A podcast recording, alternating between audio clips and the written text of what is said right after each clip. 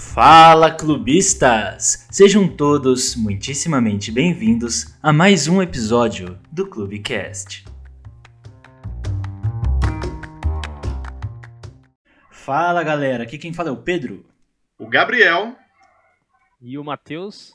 E nós queremos agradecer mais uma vez, mais um Clubecast está se iniciando e você continua aqui nos escutando. Isso é uma grande honra, uma grande alegria para nós. É, primeiramente, eu gostaria de agradecer, mandar aquele abraço especial para quem nos mandou feedback, seguindo aqui a nossa tradição, né? A gente vai tentar fazer isso todos os, os episódios. Você que mandou feedback, você que, que repostou nosso podcast, nosso muito obrigado. Primeiramente, a nossa amiga Leandra, né? Já virou uma fã assídua. Ela é sempre a primeira a comentar, sempre a primeira a repostar. Muito obrigado, Leandra, pelo apoio que você Muito tem obrigado. dado ao nosso podcast. Valeu.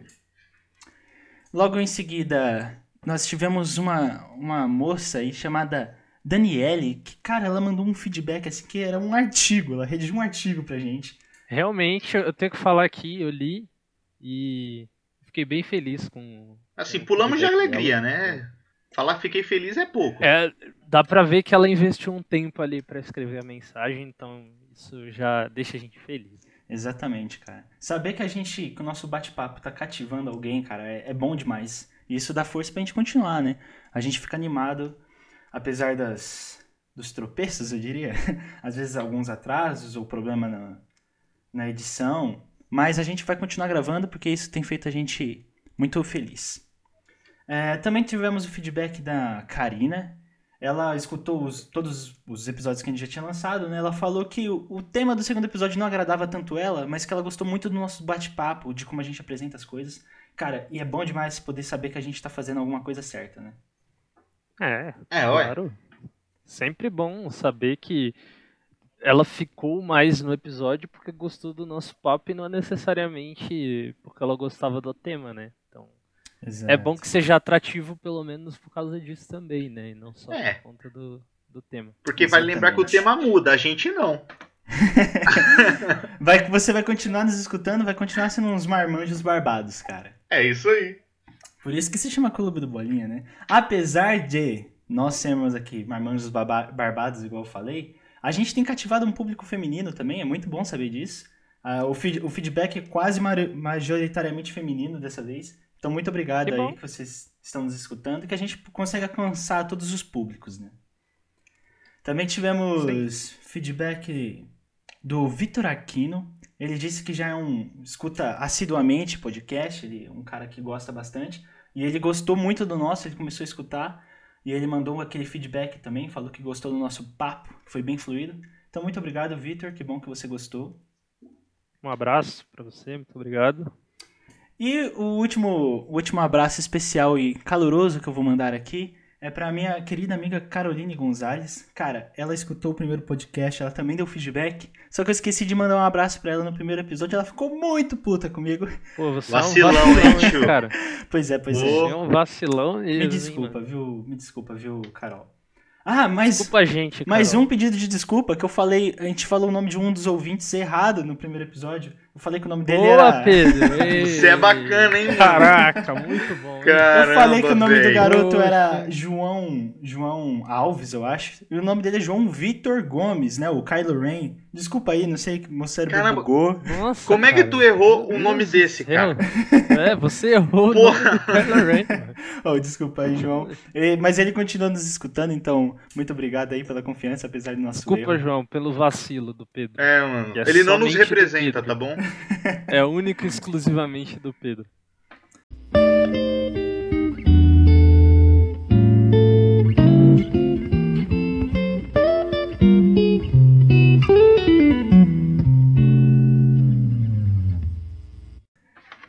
Isso. É, por favor, continue nos acompanhando. Espero que vocês continuem gostando. A gente começou isso aqui despretensiosamente, mas pretensiosamente, porque a gente tem planos para continuar, né?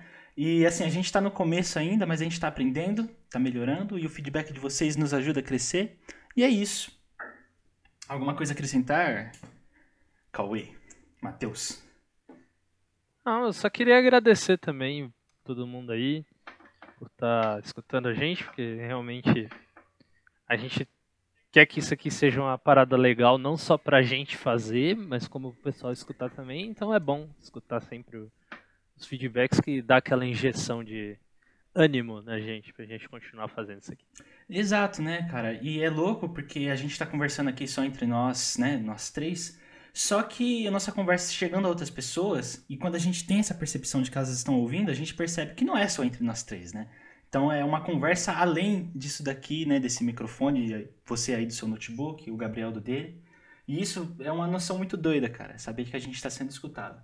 Nós somos locutores transcendentes, né? Fazer o quê? Inclusive, eu queria que externar a nossa alegria que o nosso podcast, com apenas dois episódios disponíveis, ele já alcançou um número bem, bem agradável pra gente, né? Tipo, a gente ficou muito Sim. feliz que a gente já alcançou ali, atingiu uma marca bem legal.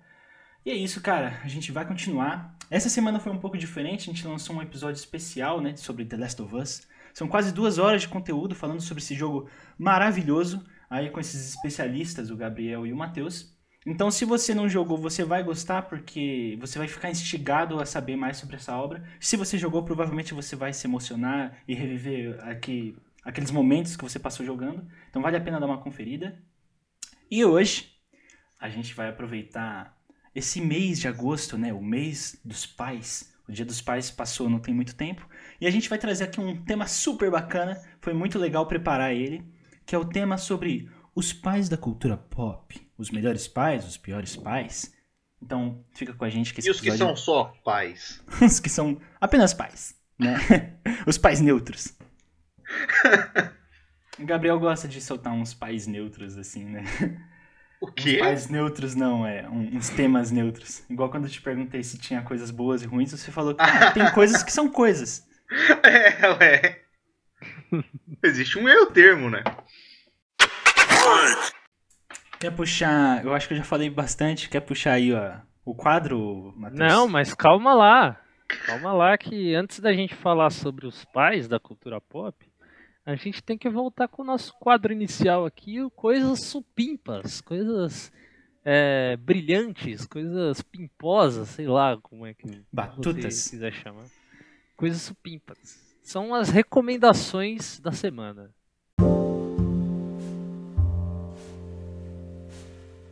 Então, quem quer começar a recomendação aí? Por favor.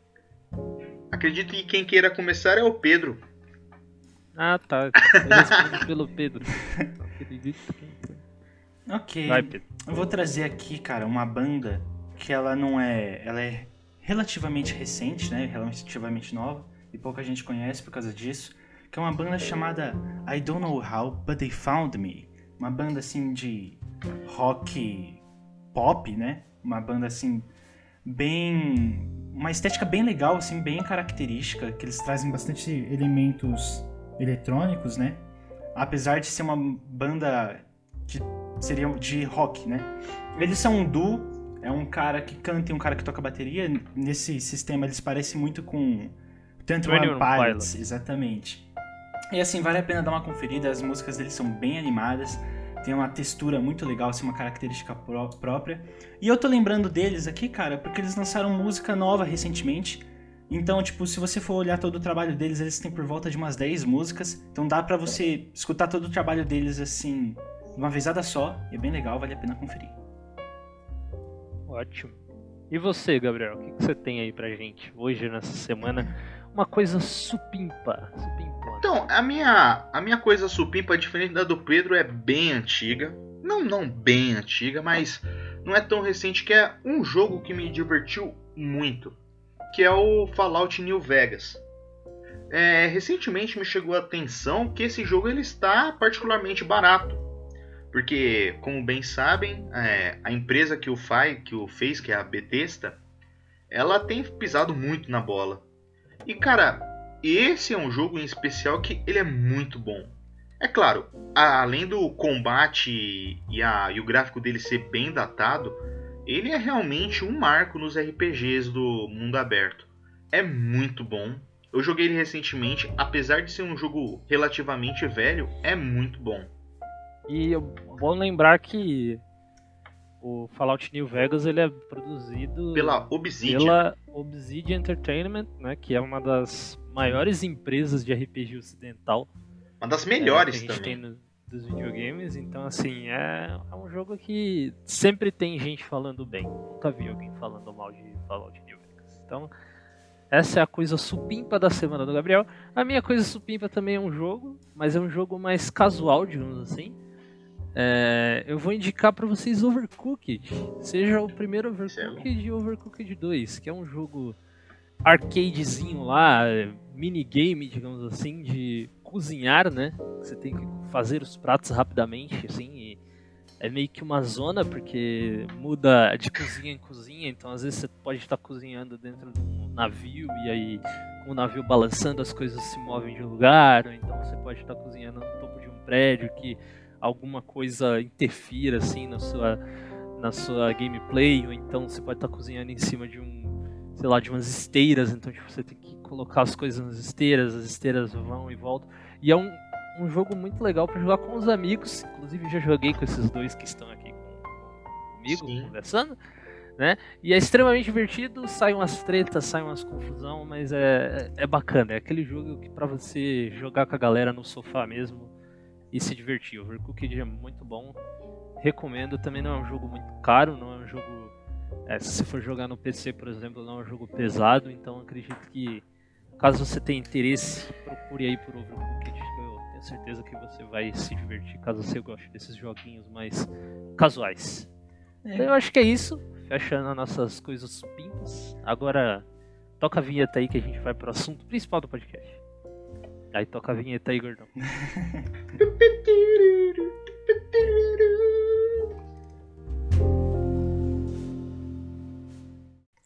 Bom, agora vindo aqui pro assunto principal desse podcast, deste Clubecast, nosso terceiro Clubecast já. Como eu já adiantei antes, nós vamos falar sobre pais. Os pais do mundo do entretenimento, da cultura pop, dos jogos, dos filmes, das séries. Que a gente vai aproveitar que esse é o mês de agosto, né? Que é o o mês que tem o Dia dos Pais. A gente quis gravar esse episódio um pouco antes, mas aí acabou que a gente mudou um pouco os planos. O episódio do The Last of Us saiu antes. Mas agora a gente tá com vontade de falar sobre esses pais aqui, que foi um tema que a gente preparou com muito carinho. A gente tem aqui um, um caminhozinho para seguir. A gente separou uns nomes bem legais. Eu espero que vocês curtam. Eu gostaria de começar perguntando pro Gabriel. Qual é o pai que você quer trazer aí? Um pai influente da cultura pop? Né? Um Cara, bom pai, primeiramente. Tem um pai aí que é fantástico, eu acho que é um pai que muita gente reconhece e fala: pô, esse cara me lembra alguém, hein? Que é o Július. Vou falar, esse, esse pai é foda. o Julius do Todo Mundo Deu Cris, né? Pô, é fantástico o Julius. Ele pode, assim, ele pode ser bom em algumas coisas e não tão bons em outras, né? Mas eu acho que ele tá mais pro pai real mesmo. Sim, é, ele é um pai muito próximo, né, do, do real. É claro, ele é um. As atitudes dele, claramente, são cartunescas, porque afinal de é um show de comédia, mas. Ele faz coisas que. Ele fala coisas que muitos pais falariam, né? Cara, é interessante você parar para pensar nesse personagem, porque essa série, né, a do Todo Mundo Deu Chris, é uma série que criou muito carinho em todos os brasileiros, né, eu acredito. E esse personagem, né, interpretado pelo Terry Crews, é, até não muito tempo atrás, ele era mais conhecido como Julius, né? Como o pai do Chris. E hoje em dia a gente Sim. sabe que ele desenvolveu bem mais daí. É um ator que tem um carisma absurdo. Inclusive, ele faz ah, o mas, Sargento mas Terry. Vamos, vamos, falar. Vamos falar que isso é coisa de brasileiro, né, cara? Porque assim. Sim. É, de, de. Tipo. Eu não sei se rola muito lá fora, mas você pegar, tipo, um cara para falar que ele é, tipo, o cara de um papel só, assim. Sim. Claro que, obviamente, não, isso com o Will Smith, isso, isso aconte... não aconteceu tanto, porque, tipo, o Will Smith, né, ele usava o mesmo nome lá, mas com é. o Terry Crews, tipo, o Terry Crews já tinha feito muitos trabalhos, assim, diferentes, sabe? Exato, exato. Sim. É, é então... que, assim, pro Brasil, ele veio como Julius, mas no exterior ele já tinha vindo com outros papéis, né? Exatamente. Mais recentemente ele ficou bem conhecido como o personagem Sargento Terry Jeffords, Jeffords alguma coisa assim, do Brooklyn Nine-Nine, que é uma série ótima aí, tá fazendo Outro pai sucesso, bem legal. Uma série de comédia. Só que, com o Julius, ele criou muito carisma. Eu acho que por causa dele se assemelhar muito com o pai brasileiro. Que é aquele Sim. cara mais humilde, aquele cara com dois empregos, né? E que ele conta todas as contas. E aí a gente acaba identificando muitas características nele que a gente pode identificar no nosso pai ou em alguém muito próximo nosso. Uma coisa que era que eu me lembro assim, um pouco do Julius, né? Porque eu assisti muito de Todo Mundo Odeia o Chris é, quando eu voltava da escola e tal, da- sempre tava passando, eu assistia bastante. É que, tipo, ele sempre tentava agradar os filhos, mesmo que, tipo, fosse Sim. uma coisa mais simples possível, tá ligado? Então, Sim. Tipo, eu me lembro até de um episódio, eu não sei se foi ele necessariamente, que entregou, tipo, uma camisa de um jogador de hockey pro O Drew. Drew, acho que era Drew, não? Isso, Era. Pedro. E, tipo, tava escrito errado O nome do jogador atrás, sabe? Tava escrito Gritsky. e era Gretzky. Foi bom, ele que cara. deu a camisa mesmo? Foi, Foi, ele comprou foi no isso perigo. É. Então, tipo, ele tenta agradar mesmo que não seja, tipo, tá ligado? Uma coisa, nossa, é... Talvez não cara. seja o que o meu filho exatamente quer, mas ainda assim eu ainda vou, vou tentar agradar Cara, ele por aqui. Tem uma cara. cena muito engraçada que o Chris chega pra ele pedindo é, um dinheiro emprestado, né? Daí Ele fala assim, pai, me empresta 50 reais. Aí o Julius responde, 40 reais? Por que, que você precisa de 30 reais? 20 reais é muito pra uma criança. Pega 10 e dá 5 pro seu irmão, tá ligado? é muito boa essa cena, cara. Pega 10 da 5 pro seu irmão. É, agora, vamos falar de mais um, mais um outro pai aí da cultura pop. Seguindo o- a característica do bom pai, né? Fala aí, Matheus, qual pai você traz aí pra gente? O bom pai que eu quero trazer, na verdade, ele pode ser interpretado como um mau pai também, em determinado momento, porque é o Kratos do God of War. Uhum. É, o Kratos, ele, né, para quem não sabe, ele acabou assassinando a família dele inteira, porque ele servia a Ares, e aí Ares acabou enganando ele, fazendo ele entrar dentro de um templo e matar todo mundo que estava lá dentro, e aí, infelizmente, no processo ele acabou matando a filha dele Aham. e a a esposa. dele. É. Então, tipo, isso não necessariamente é, é ser um bom pai, obviamente, né? Mas assim, eu- eu acho que pelo que a gente tem de lore, antes disso acontecer, o Kratos ele amava muito a família dele. Aham. né? Então, isso, isso foi uma trollagem do Ares, uma trollagem safada do Ares, é, para fazer com que o Kratos é, se entregasse à fúria de uma vez. né? É, ele se tornasse um guerreiro perfeito, né? Sim. E aí a gente tem mais recente, no jogo mais recente de 2018, né, o God of War aí, que ele tem um filho chamado Atreus. E assim, o Kratos ele é um paizão, cara, com o Atreus. Porque é, o- ele quer que o Atreus não se torne uma figura de, de fúria e de raiva como ele foi no passado. Sim. Então, assim, ele tenta. é, ele tenta, tipo, ensinar o Atreus a como, primeiro, a como sobreviver naquele mundo, né? Já que eles estão num contexto de mitologia nórdica. é, tanto como o Atreus controlar a própria raiva, porque, pelo que eu entendi, é algo meio que o Atreus tem que veio do Kratos também, né? Uma coisa que ele passou Sim. pro filho, mas que ele quer que o filho aprenda a controlar. Então, durante o jogo você vê muito disso. É o, é o Kratos pegar e falar assim, ó, as coisas não são assim, é, você tem que se concentrar melhor, você não pode ficar com raiva de tudo e tudo mais, né? Você tem que, que buscar a calma, mesmo num momento complicado, né? É, e assim, é, é extremamente interessante isso, porque o Kratos ele perde a mulher dele também, né? Sim. No futuro, né? Nesse, nesse God of War, que é a Faye. E ele meio que tem que criar esse filho sozinho. E ele não, nunca foi muito próximo do filho dele, justamente por ele ter medo De deixar né, o filho de como que, ele. que o filho visse nele uma figura boa, digamos assim, que ele se espelhasse no, no Kratos, né? E então assim, eu acho que isso é muito muito legal do Kratos, e sim, ele claramente ama de paixão o Atreus, porque tem uma cena que eu me lembro muito bem durante o jogo que alguns elfos negros sequestram o Atreus assim, e essa é uma das horas que o Kratos mais fica em fúria do jogo, assim, É claramente. muito sabe? boa essa cena. ele, ele fica muito puto, assim. Então, tipo, ele sabe do passado dele, ele sabe pelo que ele passou, é, então ele tenta consertar os erros que ele teve no passado com o Atreus. Eu acho isso muito legal, né? O é o pai preocupado com o filho, de como o filho.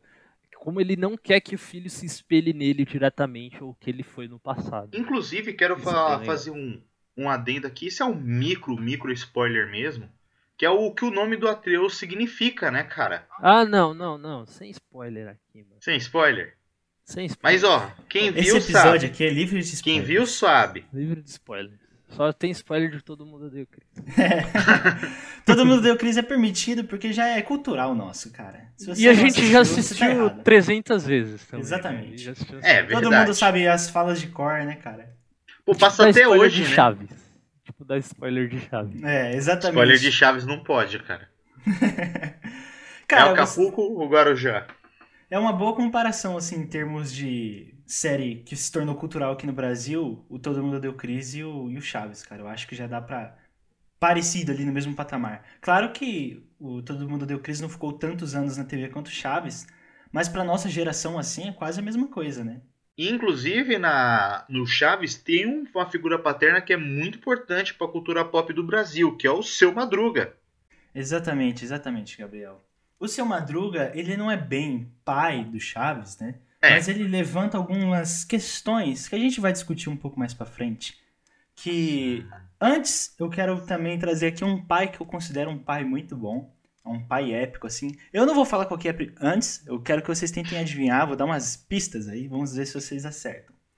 Esse pai, ele é um pai, assim, bem épico, um pai herói. Ele sai numa jornada em busca de seu filho, assim, enfrentando vários inimigos e tempestades, atrocidades, para conseguir resgatar o seu filho, encontrar o seu filho.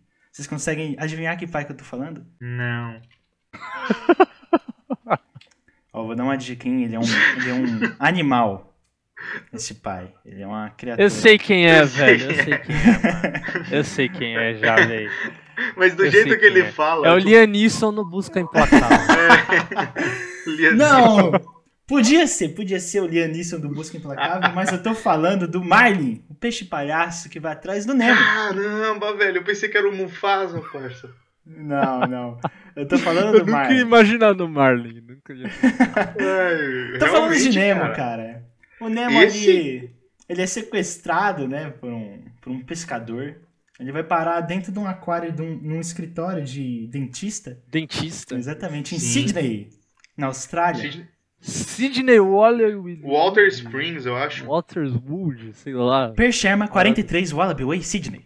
Ah, É, isso aí mesmo. eu jamais esqueço essa frase.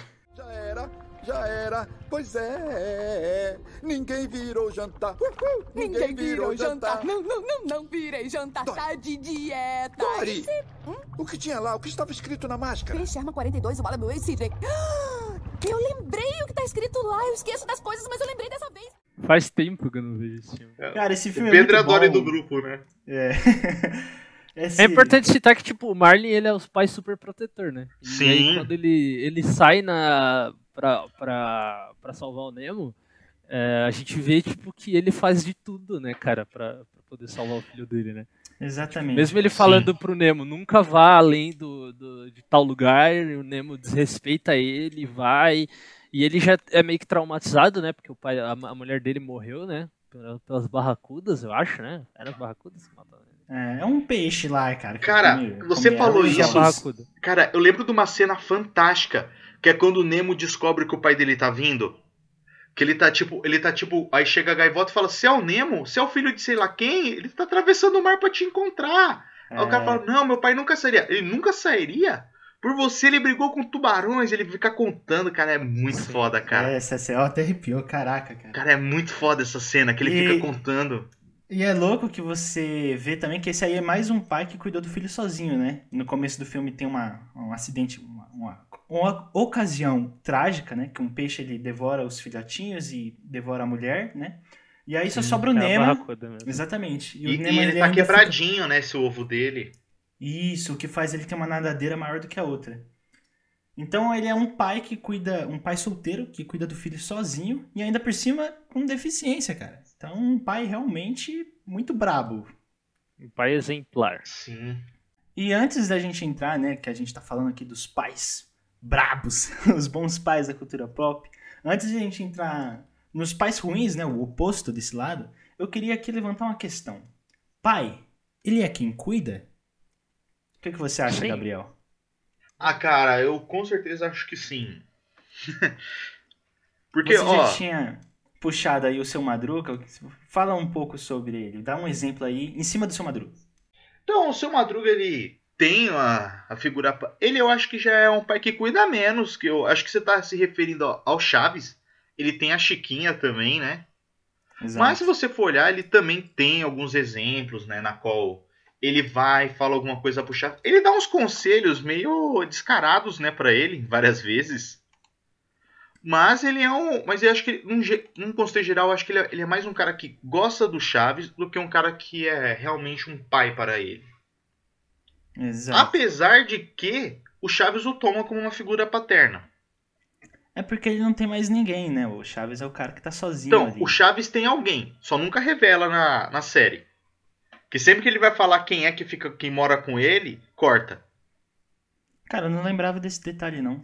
Tem, toda hora que ele fala, os caras falam, mas onde é que você mora? Ah, eu moro lá, aí tipo cortam. Aí É, fala, na verdade o Chaves, ele é, é, ele é, mora no número 8 da vila, né, se eu não me engano.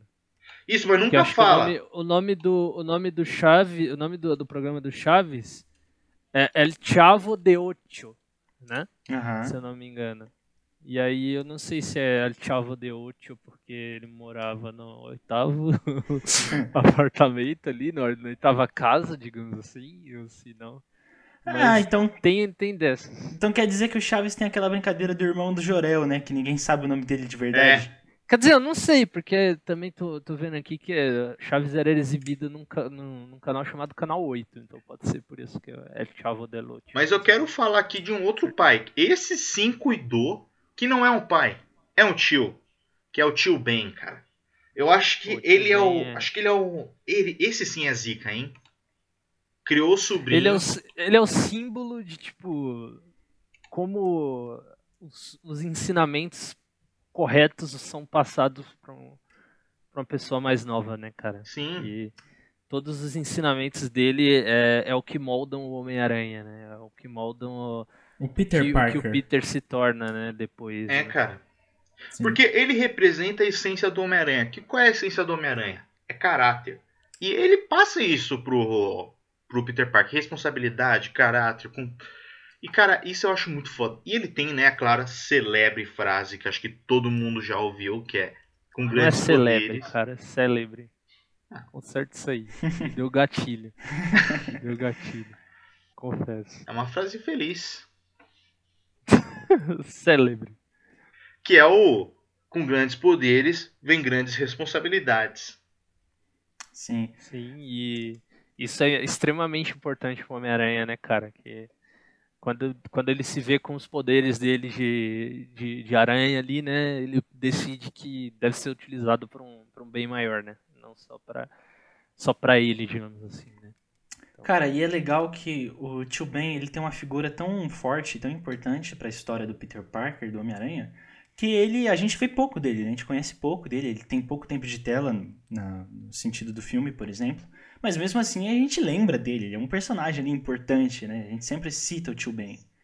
E isso não só por causa da morte dele, né? Mas porque realmente ele é a figura ali que tá a todo momento nas lembranças, nos flashbacks do Peter Parker, e é ele que o- a figura que realmente passou os ensinamentos e que faz do caráter do Peter Parker ser o que ele é, né? Ser aquele cara que todo mundo ama.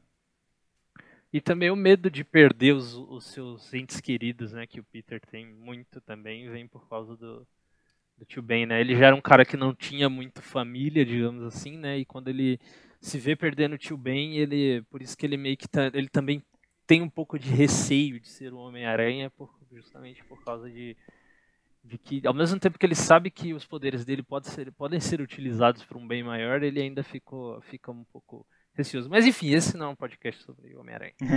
Seguir. Outro, outro tio que é mais pai do que tio é o tio Phil, né? Do um Maluco no Pedaço. Que ele é um personagem também muito marcante, muito icônico na série. Inclusive, um dos episódios que assim que eu acho que é mais memoráveis da série, que é um episódio super dramático nessa série que é de comédia, né? Que é um- uma série bem leve. É o episódio que o, o Will, né? Ele reencontra com o pai dele, só que o pai dele não liga pra ele, né? Um pai que meio que abandonou ele. Em determinado momento o pai dele tá indo embora de novo. E ali o Will Smith realmente entrega uma atuação assim de dar parabéns, cara, que é incrível essa cena, que, o pai, que é a cena do pai dele indo embora, e ele fala, né, tipo, ah, eu cresci sem meu pai, eu posso continuar vivendo sem ele, né? Eu aprendi as coisas sem meu pai, eu posso continuar aprendendo sem ele. Nesse momento o tio Phil dá um abraço nele, assim, e os dois choram, e acaba o episódio. É muito boa essa cena, cara. Quando é que o papai vai voltar? Quem precisa dele? Ele não viu o meu primeiro arremesso e eu aprendi sozinho. E eu sou bom nisso hoje, não sou, tio Phil? É, você é Eu ótimo. aprendi a namorar sem ele, aprendi a dirigir sem ele, a fazer a barba sem ele, a brigar sem ele. Eu tive 14! 14 aniversários sem ele! Ele jamais me mandou uma porcaria de cartão! Vai pro inferno!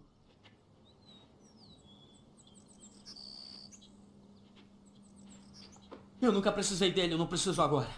Will. Não, e sabe o que mais, Phil? Eu vou me formar sem ele. Eu vou arrumar um bom emprego sem ele. Eu vou casar com uma mulher legal. Eu vou ter um monte de filhos. E eu vou ser um pai muito melhor do que ele foi. Eu não vou precisar dele pra isso. Porque ele não teria porcaria nenhuma pra me ensinar sobre como se ama um filho.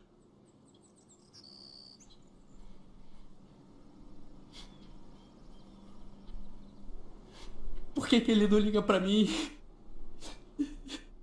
E ainda na, na questão do pai é quem cuida, e já fazendo um alto merchan aqui pra gente, Hum. tem o Joel do The Last of Us, né? Que inclusive, se você não ouviu ainda, saiu um podcast já de The Last of Us Parte 2 aqui no nosso podcast, vá lá e escute.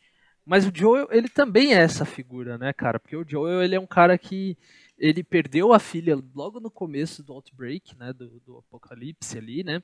É, de uma forma é, totalmente desumana, né? A forma com que o governo lidou no começo com a crise, a gente sabe disso durante o jogo, não foi uma forma bacana, né? De, de, de se fazer isso.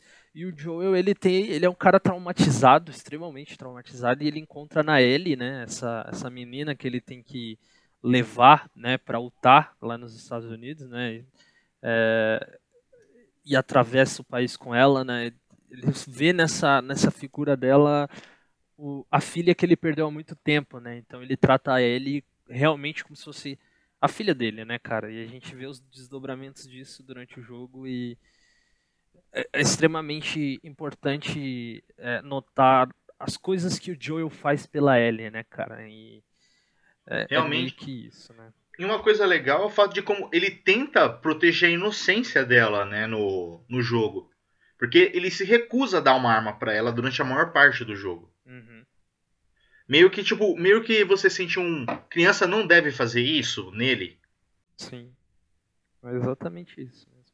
Agora indo um pouco para a questão do, do a figura paterna, mas também a figura do mentor. Eu vi que vocês anotaram aqui sobre o Geralt, o famoso bruxão, que na Netflix é interpretado pelo queridíssimo Henry Cavill, aquele humão, né? O que, que vocês E- têm a falar que- sobre ele? que isso pode ser um spoiler para a série da Netflix, porque justamente a série ela é baseada no primeiro livro, acho que ela vai até ali o começo do segundo livro, e a gente meio que tem mais essa ideia do Geralt no jogo, né? Então, como o jogo se passa depois da, da série da Netflix, pode ser um spoiler, então é, fique com as suas orelhas em pé, né? Óbvio, a Netflix pode mudar tudo também.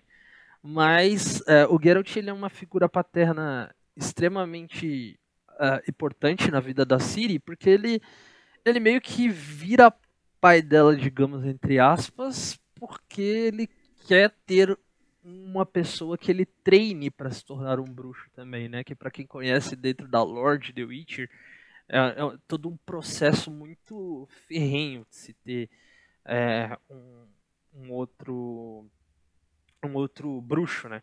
Então assim, ele queria, né, um, um bebê, e isso é dito que os bruxos eles realmente buscam crianças, né, para se tornarem outros bruxos. E pela lei da surpresa, né, que a gente viu lá na série, questão dele dele é, ter salvado o pai dela e a mãe dela, né, e aí é, pai dela oferece ela como como a lei da surpresa. A gente não vai explicar a lei da surpresa aqui, mas enfim, né, o, o Geralt consegue, né, a, a Ciri pela lei da surpresa e aí depois tem toda uma história que o, o Geralt começa a treinar ela, mesmo ela sendo uma mulher, né, a gente não, não lembra de ter bruxas, digamos assim, no The Witcher, né, acho que os Witcher só, só existem homens, né, as, as mulheres elas são mais feiticeiras, né, que é outra, outra coisa, né, dentro do universo, e o Geralt ele treina a Ciri, né, então ele é, ele é essa figura paterna dela, né, que, que o Dani não foi, né, que o Dani é que a gente vê lá na série, aquele cavaleiro porco espinho. Então, É isso, né? Isso é um spoiler da série, provavelmente. Cara, é, eu só queria dar um.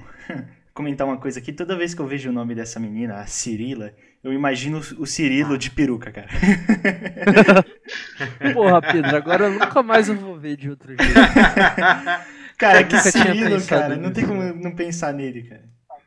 Você encheu a minha paciência, Maria Joaquina. Eu odeio, eu odeio você, eu odeio você, Maria Joaquina. Bom, é, continuando aqui nos pais que são mentores, né? Que não são pais exatamente, né? Pai de sangue. Nós também queríamos falar aqui sobre o Professor X, né? O Charles Xavier do X-Men. Esse daí também fez parte da nossa infância, aquele careca de cadeira de rodas. Ele é um mentor das, dos mutantes, né? Ele tem uma mansão e ele abriga ali todos que são diferentes, que tem o gene X, né? E ele abriga justamente para proteger eles do mundo do mundo real, né? Que ele sabe que as pessoas vão ter medo deles por eles serem diferentes, mas ele também treina eles para serem super-heróis e fazer, né, mudar a visão que o mundo tem dos mutantes. E no caso dele, aí eu já acho mais que ele é um fundador de seita, porque ele vai, pega vários jovenzinhos, muda a mente deles e fala, ó, agora o mundo é assim, ó, você tem que pensar do meu jeito, hein? ele eu já suspeito mais um pouco. Ai, ai, professor X opressor, doutrinador. É, mas ele protege os X-Men, cara. É. Tudo bem que tipo, ele pega as crianças e fala, vai lutar agora. É, isso é proteger Né? bem. Mas, mas assim, né? Ele tenta no máximo ali blindar elas realmente do, do que acontece, né? No... Tanto é que, tipo, é o internato, digamos assim, né? A, a escola do professor Xavier, né? A mansão, mansão X. É meio que, tipo, o internato, o mundo, digamos que não necessariamente saiba o que acontece lá dentro, mas eu acho que ele sim, ele é um pai é, para muitos dos X-Men, talvez não para todos, né? Porque ele acolheu mesmo essas, essas pessoas, né? Dentro da- da, Exatamente, mansão. cara. Então, E é louco, né? eu acho que sim. A gente assistia quando criança e eles sempre, as- os alunos, né? Porque era uma escola, sempre se referiam a ele como professor mesmo. Então eu acho que a, Sim. que a visão dele é mais de mentor mesmo. Inclusive, vamos. ó, voltando aqui rapidinho. O Xavier tem um filho. Ele tem um filho, o Legião. É. E ele abandona o filho dele. Aí é um péssimo pai, cara. Um péssimo pai. Bom mentor, péssimo pai. É, o, o bom mentor. Tudo é bem que ele pai, tem, exatamente. ele tem boas razões pra abandonar o filho, mas ele abandona. Ah, será, cara? Você acha que existem causas nobres que justifiquem os seus pais abandonarem os seus filhos? Hum, uma boa pergunta isso aí. Tá, me sinta um exemplo então.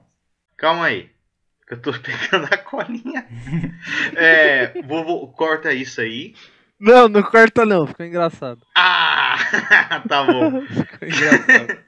Tem um pai que abandona o filho por um motivo muito nobre, que é o Dragon de One Piece. Sim. Que, que ele abandona o filho pra salvar o mundo de um regime opressor, né? Regime mundial. Sim, é, a gente não sabe ainda até onde vai o caráter do Dragon, né? Porque ele é um personagem que não apareceu muito, a gente não tem muito como saber exatamente assim, ah, por que, que ele abandonou o Luffy, né, em One Piece.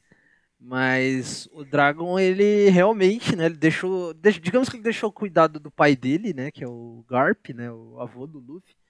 E o, o Dragon é isso, né? Ele saiu numa jornada pra tentar derrubar o governo e acabar se tornando o homem mais procurado do mundo, né? É pai militante, você é o pai militante. Ele, é, e ele é o pai ausente por causa nobre, sim, cara. Ele quer destruir o governo na porrada porque o governo é um opressor. É basicamente isso. É isso aí, é uma boa causa. Que motivo mais nobre do que destruir o governo? É uma boa causa, cara. É uma boa causa. Outro pai que é ausente de anime também. É que eu imaginei É. sendo um pai ausente no Facebook escrevendo textão, tá ligado? de certa forma, esse pai ausente, ele é ausente porque ele morreu, basicamente. Mas ele é nos dito que ele sempre esteve com o filho dele, que é o quarto Hokage, né? O, Nami- o Minato Namikaze, que é o pai do Naruto, né? Ele morreu ali no ataque da da Kyuubi, né, da, da raposa de nove caudas, selando o Naruto lá dentro, selando a raposa no Naruto, na verdade, né, e se selando um pouco do seu chakra também, então meio que sempre esteve com o Naruto, mas só que não, o Naruto sofreu bastante, Sim. é, então meio que tem isso, né, o Naruto ele, ele não, cresceu sem pai, mas o Minato ele foi um pai ausente por uma causa nobre, né? Ele salvou a É. aldeia da Folha. A morte justifica, cara. Eu acho que a morte justifica. Ah, Só, só porque ele morreu já justifica. E no Naruto nós temos duas, duas, duas, duas figuras paternas de mentores, né? Que o primeiro é o Jiraiya. E nós também temos o professor que é o. Calma aí. Professor Iruka. Iruka Sensei. Isso. Hiroka Sensei! Iruka Sensei, esse é o nome. Ah, você acha que o Kakashi não entra, não, nessa lista? Não, acho que não, porque o Kakashi ele não é uma figura paterna pro Naruto. Acho que o Kakashi é mais um cara que realmente ensina o Naruto. Acho que ele é uma figura paterna pro Sasuke. Cara, você me fez lembrar de um vídeo muito engraçado dos voice makers. Que tá o, o terceiro Hokage, né? Que teoricamente era pra cuidar do Naruto, e o Kakashi conversando. Que ele vê que o Naruto bebeu leite estragado, né? Aí o Kakashi fala assim: Ó, esse leite do Naruto aqui tá estragado, hein? Alguém devia cuidar do garoto. Aí o terceiro Hokage, é alguém. Aí o Kakashi, alguém, né? Ele é, alguém. e eles ficam nisso, tá ligado? É muito engraçado esse vídeo, mano. Ai. Ainda nos animes, é, outro pai e mentor, digamos assim, é o All Might, Almeida! Boku no Hero Academy, né, no My Hero Academy, porque o All Might ele, ele ajuda o Midoriya a entrar na UA, né, na, na academia lá de super-heróis que ele quer entrar, e ele também passa, né, o poder dele, é, o One for All, né, pro, pro, Pro Deca. pro Midoriya. Então, Inclusive, a gente não sabe, né, se o Midoriya tem pai, nunca, pelo menos nunca apareceu. não, ele tem um pai. É, só mas não... nunca apareceu, né? Ô, cara, Nunca mas apareceu se. É, inclusive, só que se você for parar, o All Might, ele ainda é um pai biológico do Midoriya. Exato, era isso que eu ia falar. É, ele é pai biológico e adotivo. E mentor. Ele passou genes, né? Passou DNA pro, pro garoto. O garoto Caramba, só é pô. poderoso porque teve ali um pouco do, do corpo do, do All Might no, no corpo dele. E isso ficou estranho. Ficou muito estranho. Eu nunca mais ouvi o estranho. desse jeito. Porra. Que merda, Pedro. Que Caramba, merda. animes são estranhos, né? Começa por aí. Exato, cara. Bom, vamos logo pular pros pais ruins, então, porque com esse gancho, cara, eu acho que não dá pra nada ser pior do que isso. Fala aí, Gabriel. Ainda no- mas, mas ainda nos animes, cara. Ainda nos animes. Fala aí, o pai merda. Pai merda dos animes. Gabriel. Goku. Goku, cara. Que pai de merda o Goku é, né, mano? Ah, cara. Filha da mãe. Oi, cara. eu sou o Goku. Oh, o cara é, o cara é super gente boa. Por que, que ele é um pai ruim? Eu não acompanhei Cara, direito. ele é um cara gente boa, mas um pai ruim. Cara, abandona o filho toda oportunidade. O pai do Gohan é o Piccolo. Que o Goku nunca fez nada. Nada, cara. Inclusive, Goku quem, treinou, quem fala- treinou o Gohan foi o Piccolo, não foi nem o Goku. Pô, e, e o pai do, e o pai do Goten é o Gohan. Goku não fez nada, ausentaço. Não ajudava em casa. Só queria treinar. também. né? Só queria Vão treinar. todos mortos lá. Só queria treinar. Cara, o Goku. E aí o que ele O falou? Goku é o pai ausente e suicida, né? Porque ele sempre tá querendo morrer pra alguém Não, mais forte detalhe. que ele. Detalhe, ele é o pai, que- ele poderia voltar pra família, ele falou, não, prefiro ficar morto. Deixa a mulher criando os moleques aí. A versão do Goku de vou comprar cigarro é vou lutar com um cara aí, tá ligado? E vou morrer. A gente até vê o. A gente até vê, tipo, o Goku tentando ser um pai bom, digamos, no começo do Dragon Ball Super, né? Que ele já tá vivo, foi né, depois do- da saga do Majin Buu lá. Mas aí já aparece um carinha que é forte, ele já abandona tudo. Ele, "É, eu quero ficar mais forte que esse cara aí, porque eu quero destruir esse cara na porrada. E é isso aí. Tem uma, tem uma segunda vez que ele também faz isso, mas é tipo. Eu, eu sim. Eu não, eles não deixam dessa forma no, no anime, mas eu sinto um pouquinho disso, que é ele tentando fazer o Gohan se assemelhar a ele, treinando ele pra derrotar o céu. Sim, sim. É, é, e depois que ele desiste de treinar, parece que o, secretamente o Gohan morreu pra ele. E é, é como se ele não importasse mais o moleque depois que ele parou de treinar. É, e o Vegeta, ele é um pai melhor que o Goku também. Cara, o Vegeta é um bom pai, né, Apesar do? Vegeta ser uma pessoa execrável, um inseto, como ele diria, Um verme! um fracassado, um, um verme insolente. do Goku. Um verme insolente, né? Mas ele é um bom pai, cara. o Cara, ele é um Trunks, ó. bom pai. Quem né, não lembra daquela, daquela famosa cena, né? Que ele se auto-explode lá na saga do Majin Buu, né? Que ele nocauteia o Trunks, né? Ele fala que, que ama o Trunks, dá um abraço no Trunks. aí Ele, ele mesmo nocauteia o Trunks, né? Pra, tanto o Trunks quanto o Goten, e aí ele se mata lá com, com o Majin Buu, né? E no Super mostra mais esse lado do paizão dele também, né? Sim, sim. Cara, E de como ele fica, tipo, desesperado quando a filha dele vai nascer. Ele fala, não importa o que aconteça, ele quer estar lá. Cara, agora eu queria trazer um polêmico aqui, hein? A gente debateu um pouco sobre esse pai nos backstages, né? Se ele era bom ou ruim. E eu acho que ele é um péssimo pai. Eu digo mais, eu acho que ele é o pior pai da cultura pop. Que é o professor Utônio, das Meninas Superpoderosas. Não, pô, ele é um Sim, pai sim. amável, cara. Caramba, Ele é um pai meu. muito amável, cara. Não, vai, vamos Pô, lá. Defenda os seus argumentos. Por que, que ele é um pai amável? Que eu vou ele aqui começa refutar. aí. Ele, Eu vou te as refutar. crianças dele nasceram com um emprego. Que pai bom é esse? É verdade.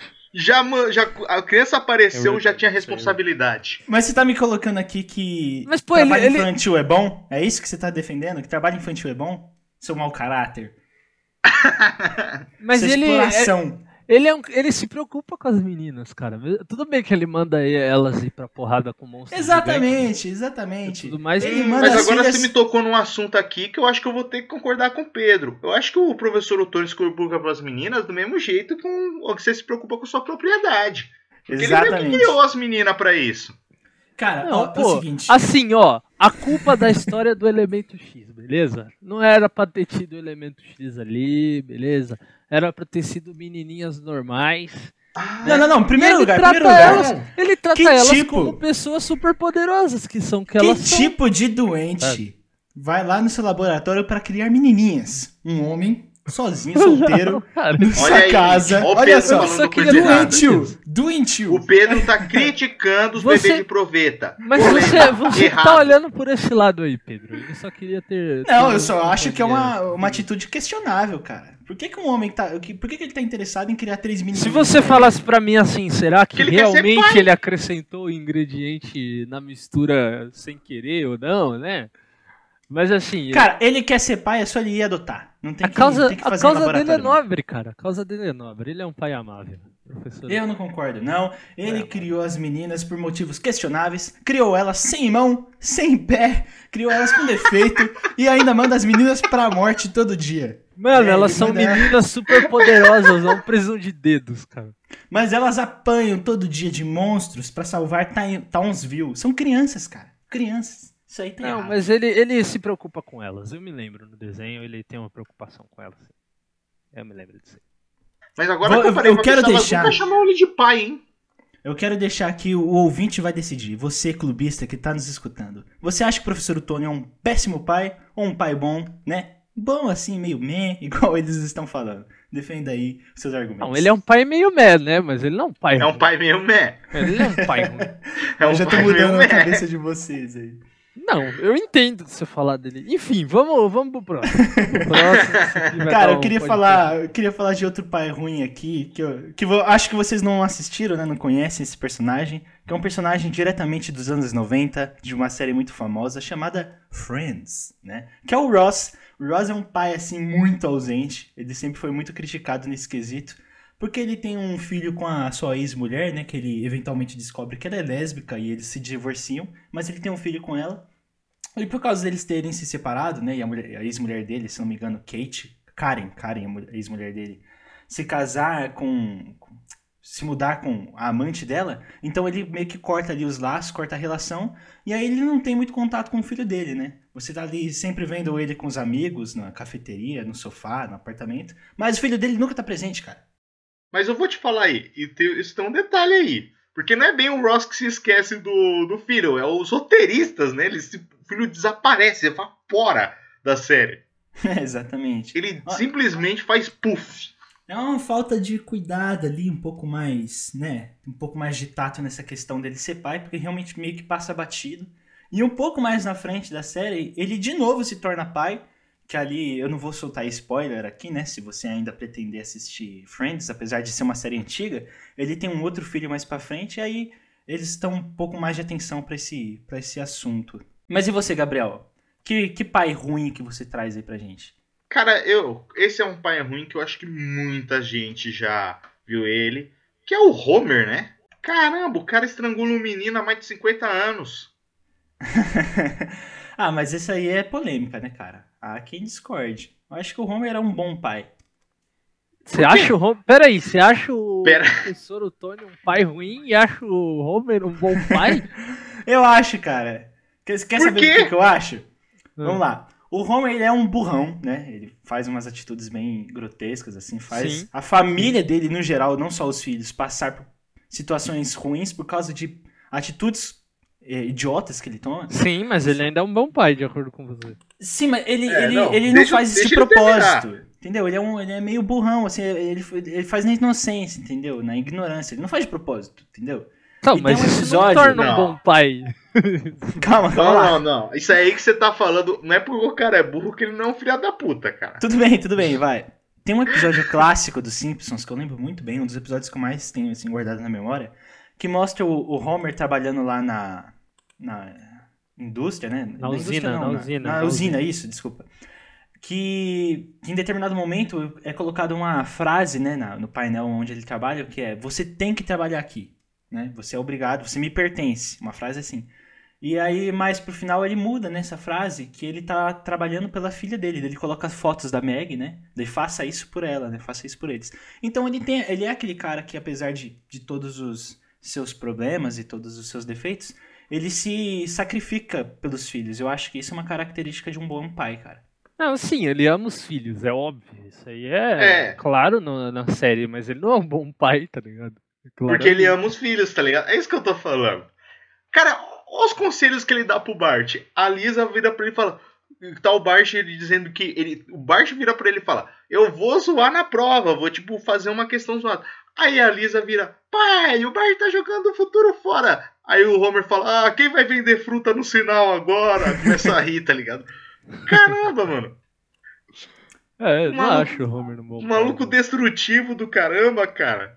Não é. Não, é realmente. Se eu for defender que ele é um bom pai, eu teria que defender que o professor Tony é um bom pai. E eu não vou fazer isso. eu não vou voltar atrás. Então, beleza, vai. O Homer é um, um pai ruim, sim. Eu concordo com vocês. É um pai horroroso. é um terrível. Mas tem um pai que não poderia faltar aqui. Que É. talvez quem esteja escutando até agora possa estar se perguntando: cadê esse pai Cadê? que não apareceu ainda? Que é o Darth Vader. O Vader, ele é um pai filha da mãe. Ele não é um pai bacana. Ele é um pai filha da mãe. É. Tá? Ele é o pai que fala pro filho: vem pro crime. é, vem pro lado dele. Bora causar. pra que estudar, pô? Só vim pro lado Pra negro que da estudar? força. Por que, que você Você vai estudar com um alienígenazinho verde lá? Vem estudar aqui, mano, no lado trevoso, lado É, um da do barata lado da que é louco. É isso que né? ele fala. barata que é doido, fio. E detalhe, né? O Vader ele abandonou os filhos dele, né? Pra se Não, ali tornar... não abandonou, né? Não, mas pra Porque se ele é um tornar pai do lado tão ruim que negro. os caras falou, né, pô? Mano, não vamos deixar ele ficar com esses bebês, né? Ele é tão ruim que abandonou preven... ah, fizeram ele abandonar preventivamente. Além Cara- de ter matado criancinhas Jedi no templo. Jedi. É, O nunca é um lance, bom... É Quando o seu pai matar crianças, nunca é um bom sinal. o lance do, do Darth Vader, dele ser pai, é muito icônico justamente por ele ser o vilão, certo? Ser o Sim. maior vilão Uhum. da- de uma das sagas de filmes mais famosas e poderosas que tem. E ele é vilão e pai do personagem principal, né? Do protagonista, o Luke Skywalker. Ele é o Isso- pai do herói, né? Exato, e isso tem um peso muito grande na história, mas não necessariamente representa ali uma figura paterna mesmo, né? Como um pai, o personagem do Vader ele não tem relevância, ele tem relevância por ser pai, Sim, mas nem não existe, como né? pai. Nem existe, né? As ações dele não existem em ações como Cara, pai, né? Eu acho que ele é Exatamente. pai por dois minutos. Que é quando ele finalmente pega o imperador e joga ele no precipício. Sim. Que até então ele nunca fez nada de pai, cara. Quando ele salva Exatamente. Mas essa parada é, é um arquétipo que tá presente na cultura humana, sabe? De, do, do, do filho ter que superar o pai, é, ter que enfrentar o pai, digamos assim. É uma coisa Exatamente, cara. que, que a gente pode. A gente consegue ver em várias, em várias é, culturas, em várias lendas, digamos assim, né? É, o, próprio, o próprio Kratos que a gente estava falando aqui, o Kratos ele quer destruir o Olimpo, ele tá atrás do Zeus, que é o pai dele. Então, assim, sempre vai ter. Sempre teve esse conflito, digamos assim, entre pai e filho, né? E o George Lucas, ele não esconde isso, né? Até porque a jornada do Sim. herói é o, é o Ctrl-C, Ctrl-V do. Né? O Star Wars é o Ctrl-C, Ctrl-V da jornada do herói, né? Dessa, Não, desse arquétipo pô, do personagem. Exatamente. Ele nem disfarça, cara. Tem- É um, hero- é um plebeu salvando uma princesa do mago maligno, cara. Nem... É completamente. E apesar da gente criar essa ligação do Vader ser o pai do Luke Skywalker, como isso não é abordado muito ao longo dos filmes, a gente não fica triste, né? No momento que ele se faz ali a redenção, mas ele morre, mas a gente não, não chora com a morte dele, né? A gente Eu- fica feliz por ele ter vindo pro lado do- da luz, na Sim, real. pra ele tem uma redenção, né? Exatamente. Você não se sente mal porque ele morreu. Você fica feliz porque ele morreu bem, basicamente. Diferentemente do que a gente vai falar aqui agora. A gente vai falar aqui para descer lágrimas do seu rosto, rolar, encharcar o seu rostinho, as mortes mais tristes dos pais na cultura pop. A gente vai aqui relembrar, vamos falar de infância, vamos falar de mortes um pouco mais atuais também, mas as mortes doloridas quando você vê que, que aquele pai não precisava morrer, cara. É disso que a gente vai falar agora, porque a gente gosta de fazer você sofrer também. Às vezes é necessário. E que pai você traz aí pra gente, Matheus? Aquela morte doída de pai. Uma morte doída de pai aqui que é, talvez não seja tão conhecido, extremamente conhecido, mas é o Mace Hughes, o Coronel Hughes do Full Metal Alchemist. É uma morte sim, cara. Aí tristíssima. você pega pesado, hein? Nossa. tristíssima pelo, pelo Envy, né? Que é, é o. É o luxu, não é o Luxúria, Envy é o. Envy é inveja. Inveja, né? É o Inveja, né? Um vilão da, do Fullmetal Alchemist. E assim, cara, é uma cena assim que é, me deixa triste só de pensar nela, porque o Hughes, ele é extremamente entusiasta da sua filhinha, né? Ele fica mostrando a foto da filhinha dele pra todo mundo. Olha como minha filhinha é bonitinha e tal. E a gente se apega a ele justamente por causa dessa característica dele, né? Por ele ser um Sim. pai extremamente presente, né? Então, Essa quando ele... conexão que a gente faz com ele é muito rápida, né? Porque ele não Sim. tem muito tempo de tela até a morte dele. Mesmo assim, a gente sofre demais, cara. Ele, verdade seja dita, é aquele personagem que é criado pra morrer. Ele é aquele personagem é, amoroso que você sabe. No, no, no anime não fica claro. Isso é uma coisa que eles fazem muito bem que ele vai morrer. Mas se você for pensar e ver de novo e ver sabendo isso, você meio que percebe, sabe? Uhum. Aham. É aquele personagem que o autor criou pra te fazer chorar mesmo, né? Pra te fazer Sim. cho- é, E sofrer. é bem feito, cara, a construção dele. Exato. Tem até aquela cena bem icônica do Mustang indo no velório do Hughes. Nossa. E ele fala assim: Acho que, que começou a chover, né? E aí a personagem que tá do lado dele, que é a Hawkeye, ela fala assim: Não, não tá chovendo. E aí ela olha pra ele, ele está em lágrimas, chorando. É uma cena muito bem feita, muito doída. Sim. E você. Gabriel? Qual foi aquela morte de pai assim que te fez doer, cara? Pô, cara, eu vou no clássico, hein? Mufasa.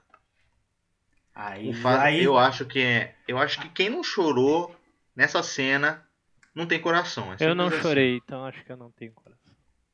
você não tem Não, coração, você tá Matheus. mentindo, na real. Não, eu não chorei. Eu não sou tão fã de Rei Leão assim quanto as pessoas.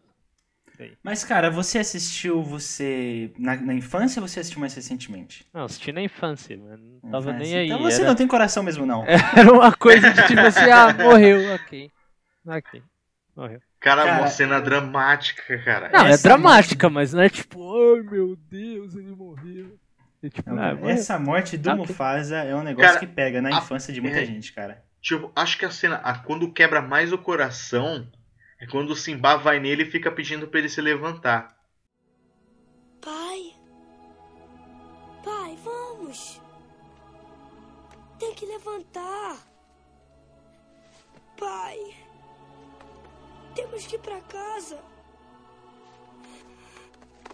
Uh.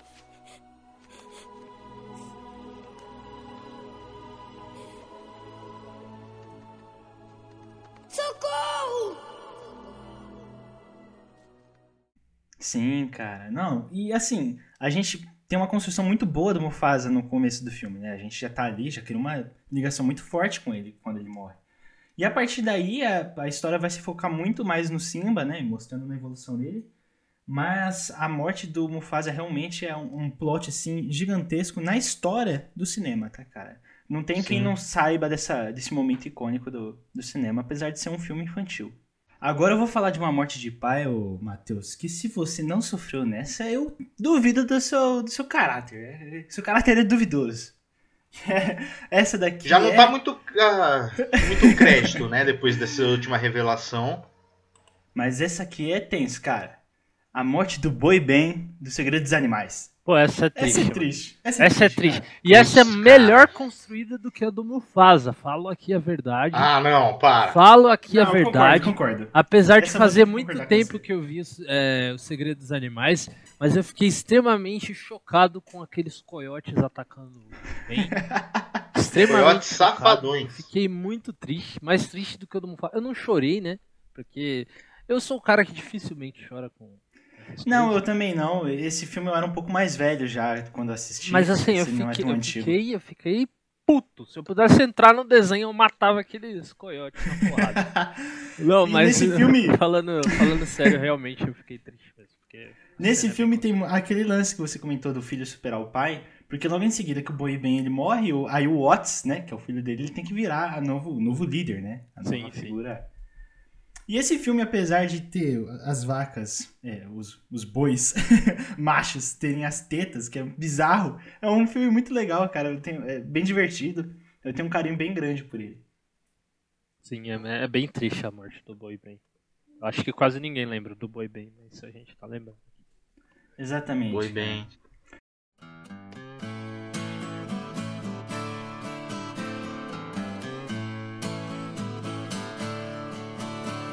Não vou dar pra trás. Não vou dar pra trás. Podem me enfrentar em qualquer lugar.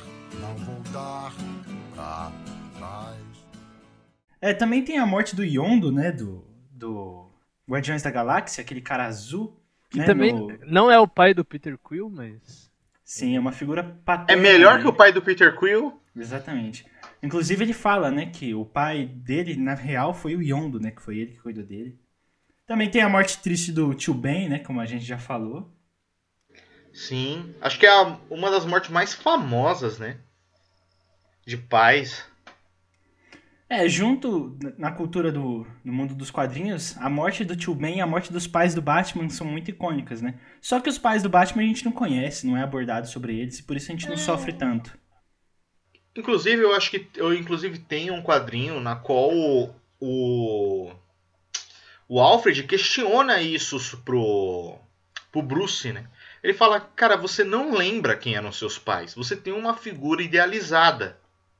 Entendeu? Legal, hein? É, inclusive o Alfred, ele é uma figura paterna, né, do... do... E eu acho que ele é um paizão, né? Porque ele teve que lidar com um moleque problemático que só queria saber de andar na rua e bater em bandido. é verdade, cara. O cara nem pra entrar pra PM, não, quer fazer isso sem distintivo ainda. Sim, e, e uma coisa que é, é legal também da gente apontar é que tá tendo uns rumores aí, né? Falando um pouco mais sobre cultura pop, assim, na questão de notícia, de que a gente vai ter, o- vai ter o filme do Flash, né? O Flashpoint lá, que é uma HQ que.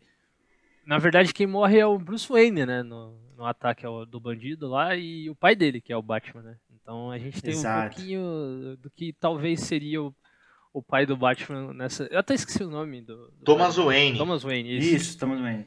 Então. E ele é um. Cara, é um Batman sinistro, hein? Cara, é muito legal ver isso, né? Esse universo do Batman e as outras possibilidades que ele, que ele pode né, a- a abranger. E isso mostra o quanto a família Wayne é maluca, né? Porque se o Bruce Wayne não vira Batman, então Thomas Wayne vira Batman. E o Batman. E você sabe o que a mãe dele vira? O quê? Coringa. Exatamente, é verdade. O pessoal é louco mesmo. A família Wayne é problemática, cara. Mas enfim, né, esse episódio já tá ficando bem extenso. Tem vários outros pais aqui que a gente acabou não abordando, como por exemplo o Pateta, né? Que ele é um personagem muito legal no. Cara, o Pateta é filme- um paizão, hein? Sim, ele tem um filme Tem só um filme, sobre isso. inclusive, do Pateta. Que é muito bom, inclusive, esse filme, né, cara? Filme Que é só sobre a paternidade dele, né? Ele sendo pai do Max. Que é um filho bem babaca, vamos ser sinceros.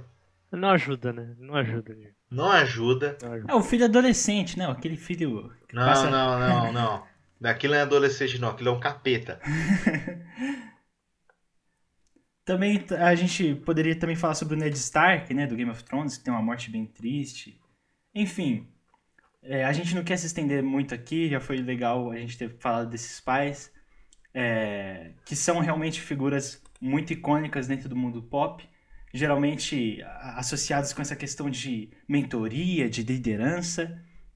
E é legal a gente apontar isso e poder homenagear os pais, que essa é uma figura que transcende né, a questão familiar.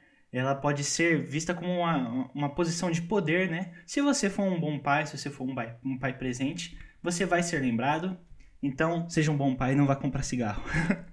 É, basicamente isso.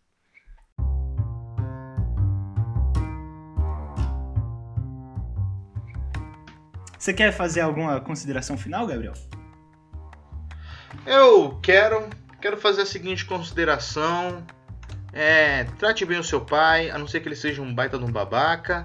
É, Não, trate bem seu pai de qualquer jeito. Mesmo se ele for um babaca, cara. Que isso? A gente merece respeito às pessoas. É. é, se você. É verdade. Tem que ser, você tem que ser um exemplo, entende? Você não, pode ser também um babaca. digamos assim. E também vai lembrar que há parâmetros, né? Sobre quem é babaca e quem não é. E você, Matheus, qual que é a sua mensagem após essa mensagem confusa do Gabriel? É, Você eu queria dizer que. Queria dizer que se você é um pai e tá escutando a gente, feliz dia dos pais atrasado. É, Pô, verdade. Extremamente atrasado, Pais. na verdade. É, mas eu acho que é isso, cara. Eu queria agradecer também ao pessoal que escutou até aqui. Vocês são guerreiros, mais uma vez, sempre falo isso. Porque ficar escutando a gente é. Acredito que não é uma tarefa muito fácil, ainda mais quando a gente fala um monte Uhum. de besteira, que é o que a gente faz aqui. Mas é isso, cara. Muito obrigado. Tenham uma boa é, semana cara, aí. mas se eles estão escutando as nossas besteiras é porque eles gostam. e a gente vai É, dar ué. aqui o que o povo gosta. A gente vai continuar gravando, que a gente se diverte muito, é bem legal. E eu fico feliz que, apesar de, das besteiras que a gente fala, né? A gente não tem só besteira pra trazer. E é legal poder falar e as pessoas escutar.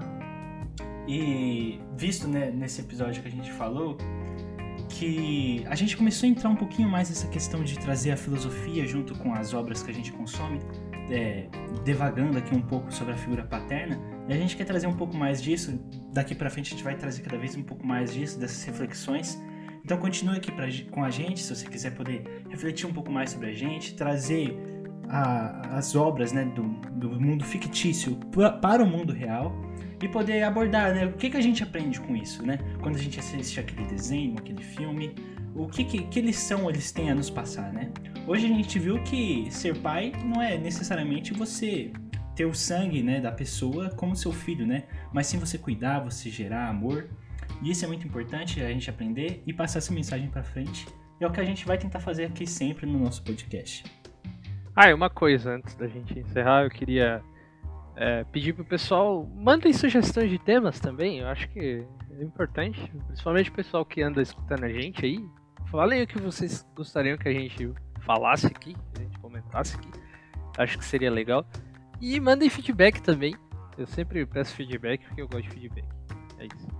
Exatamente, o feedback de vocês é muito importante para nos guiar, né? Saber para onde a gente ir, o que, que a gente está fazendo de errado, o que, que a gente está acertando. Fora que cria uma, uma comunicação, né? uma intimidade entre nós, os Clube do Bolinha, e os clubistas, que são vocês que nos escutam. Então vamos continuar fortalecendo aí aí essa nossa relação. Continue nos escutando, acompanhando as nossas redes sociais. É sempre uma alegria pra gente estar aqui e poder recebê-los. É isso. Tchau, gente.